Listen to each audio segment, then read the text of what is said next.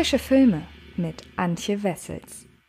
Hallo liebe Freds und herzlich willkommen zu dieser neuen Ausgabe des Frische Filme Podcast. Wie ich euch ja bereits in den anderen Ausgaben gesagt habe, ist diese Woche leider, was Kinostarts angeht, wieder relativ, ja, Kinostartarm. Und aus diesem Grund habe ich mich entschieden, ein wenig auf den gängigen Streaming-Plattformen zu äh, stöbern und habe zwei Filme entdeckt, die ich äh, sehr interessant finde und über die ich ein wenig näher sprechen möchte. Und das eine ist ein Film, der ab dem 2. September dieses Jahres bei Amazon Prime abrufbar ist. Denn die Rede ist von Knives Out.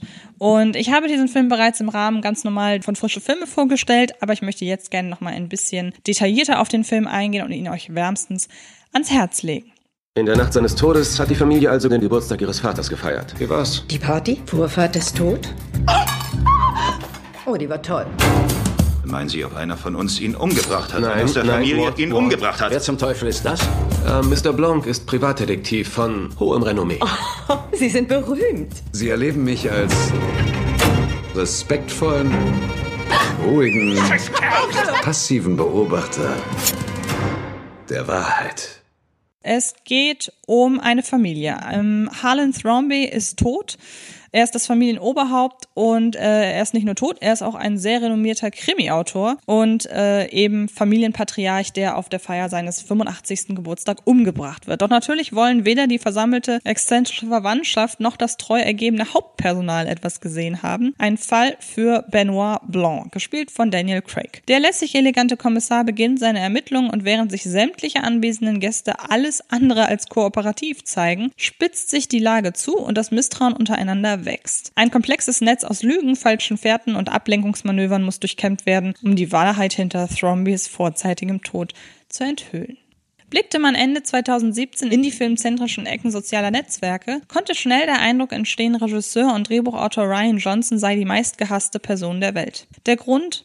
Der Filmemacher, der sich mit dem Highschool Noir Brick eine erste Fanbase erarbeiten konnte, der aufgrund von Looper Jahre später noch viele weitere Anhänger folgen sollten, hat mit The Last Jedi einen der umstrittensten Star Wars Filme überhaupt inszeniert und damit weite Teile der Fans gegen sich aufgebracht. Johnson erhielt bisweilen sogar Morddrohungen und zog sich nach anfänglicher Diskussionsmühe teilweise ganz aus der Social Media Welt zurück, was im Anbetracht jüngster Entwicklung fast ein wenig kurios anmutet. Seit Star Wars der Aufstieg Skywalkers bekennen sich nämlich doch bemerkenswert viele Sternensager-Liebhaber zur achten Episode. Davon einmal abgesehen hat sich Ryan Johnson in den USA aber in erster Linie durch seine launige Krimikomödie Knives Out Mord ist Familiensache rehabilitiert. In Übersee erhielt der Film nicht bloß exzellente Kritiken sowie drei Nominierungen bei den Golden Globe Awards, darunter für die beste Komödie, sondern avancierte auch an den Kinokassen zum Überraschungserfolg. Bei Produktionskosten von 40 Millionen US-Dollar spielte Knives Out dort über 220 Millionen wieder ein und rangiert bei den erfolgreichsten Filmen des Jahres 2019 auf Platz 24. Unter den Nicht-Franchise-Filmen war nur Once Upon a Time in Hollywood sowie Wir erfolgreicher. Und ein Wunder ist es nicht. Hollywood hat schon seit einiger Zeit die klassische Kriminalverfilmung aller Agatha Christie wiederentdeckt. Nach dem großen Erfolg von Kenneth Branaghs stargespicktem Mord im Orient Express Remake kündigte 20th Century Fox zügig an, dass man auch Tod auf dem Nil einer Generalüberholung unterziehen wolle. Den Trailer dazu findet ihr mittlerweile im Netz. Und so wie es aussieht, bekommen wir das Ergebnis davon nämlich auch bereits diesen Oktober zu sehen, je nachdem, wie Corona den Kinostart davon noch beeinflusst. Außerdem erschien mit Das krumme Haus Ende November 2018 noch eine weitere Christie-Verfilmung, für die Regisseur Gilles Paquet-Brenner ein ähnlich hohes Staraufgebot für sich gewinnen konnte. Nun basiert Knives Out nicht auf einer der unzähligen Kriminalgeschichten Agatha Christie's, sondern bildet als Originalstoff im Jahr 2020 eine echte Rarität zwischen Filmreihen, Kinouniversen und jedweder Art der Adaption. Doch die irgendwo zwischen den Werken der britischen Schriftstellerin und Filmen wie Alle Mörder sind schon da verortbare Produktion trägt ihre Vorbilder stolz zur Schau und besitzt dank der stilsicheren Regieführung und des smart witzigen Skripts, das übrigens auch Ryan Johnson selber verfasst hat, genug Individualität und Eigenständigkeit, um nicht einfach nur als bemühte Modernisierung eines längst vergessenen Genres durchzugehen. Knives Out ist zu 100% ein Film auf der Höhe der Zeit. Das gilt sowohl für sein Tempo, die Gagdichte, das Schauspiel und die visuelle Aufmachung als auch für den inhaltlichen Subtext, auf den wir aus Spoilergründen jedoch nicht näher eingehen wollen. Nur so viel, in Knives Out werden die gesellschaftlichen Normen und Hierarchien gleich mehrmals durchgerüttelt und bisweilen gar komplett auf links gedreht. Du dreckiger Parasit! Gib dir dein schmieriges Lachen sonst wohin! Nein, Martha! Ich vermute Fremdeinwirkung. Ich denke, es gibt da etwas, das Sie mir erzählen wollen. Was? Was? Yep. Nein. Nein.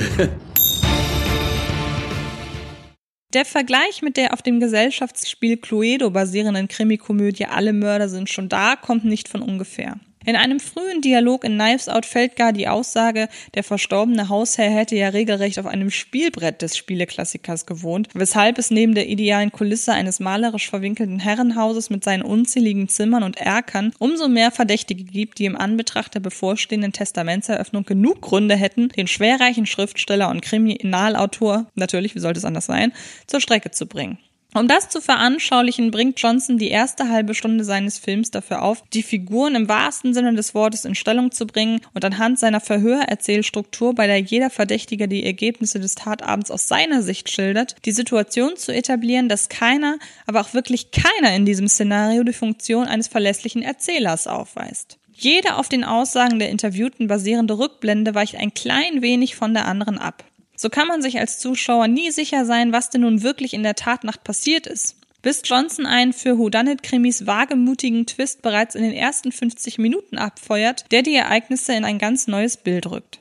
Plötzlich ist das Publikum nicht länger Verbündeter des ebenfalls im Dunkeln tappenden Detective Blanc, sondern von einer ganz anderen Person. Und damit hat Knives Out erst so richtig angefangen, denn was Ryan Johnson im weiteren Verlauf seines Films noch alles für Twists und Turnarounds präsentiert, untergräbt und bestätigt die Erwartungen des genreaffinen Zuschauers zu gleichen Teilen derart smart, dass es schier unmöglich ist, den Ausgang der Geschichte zu erraten. Doch Knives Out Mord ist Familiensache ist trotz seines irrwitzigen Tempos sowie der von dem exzellenten Cast heraufbeschworenen Gagdichte nicht bloß ein immens vergnügliches Wer hat Harlan Thrombey umgedacht Ratespiel, sondern sagt in seinen besten Momenten auch noch verdammt viel über den Status quo der US-amerikanischen Gesellschaft aus. Das von Johnson hier aufgefahrene Figurenkabinett ist nicht weniger als ein Querschnitt davon, fein säuberlich getrennt in Hierarchien und Klientele.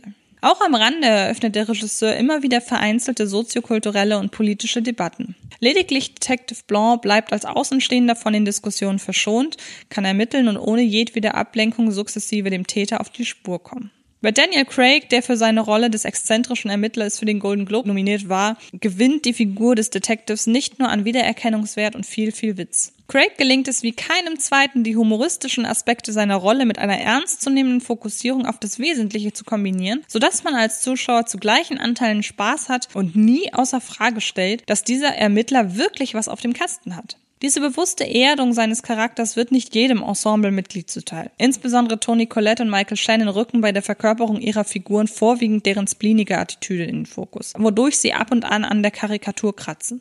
Zum Gesamterscheinungsbild von Knives Out passt das wiederum ganz ausgezeichnet. Kommen wir also zu einem Fazit. Wie eine Agatha Christie-Verfilmung auf Speed. Knives Out ist eine phänomenal besetzte Krimi-Farce, die das Genre zu gleichen Teilen bedient und ad absurdum führt. Das macht Spaß, lädt zum Mitraten ein und wird von Ryan Johnson obendrein in hochelegante Bilder gekleidet, in der nicht nur der fantastische Cast bestens zur Geltung kommt, sondern auch die vielen Twists und Wendungen in einem perfekten Licht erstrahlen. Wie ich es bereits gesagt habe, kommt Knives Out Mord ist Familiensache ab dem 2. September 2020 zu Amazon Prime. Also werft da unbedingt einen Blick auf diesen sehr großartigen Film. Für mich bislang einer der besten des Jahres 2020. Und ähm, damit hoffe ich sehr, dass ihr hieran Spaß hattet. Ihr findet die Review natürlich nicht in der Ausführlichkeit, aber wenn ihr das Ganze nochmal mit ein paar anderen Seiten sehen wollt, dann gibt es natürlich aus der Startwoche um den 2. Januar herum auch noch ein Video zu Knives Out. Ansonsten verweise ich wie immer auf alles, was Fred Carpet zu bieten hat. Das reicht von dem YouTube-Kanal über diesen Podcast, über fredcarpet.com und über sämtliche sozialen Netzwerke Facebook, Twitter und Instagram. Da könnt ihr uns mitteilen, mitteilen, wie euch das gefällt, was wir hier machen. Und ähm, genau, damit bin ich fertig. Ich hoffe, ihr hattet Spaß und dann hören oder sehen wir uns ganz bald. Ciao. Das war Film ist Liebe. der Podcast von Fred Carpet.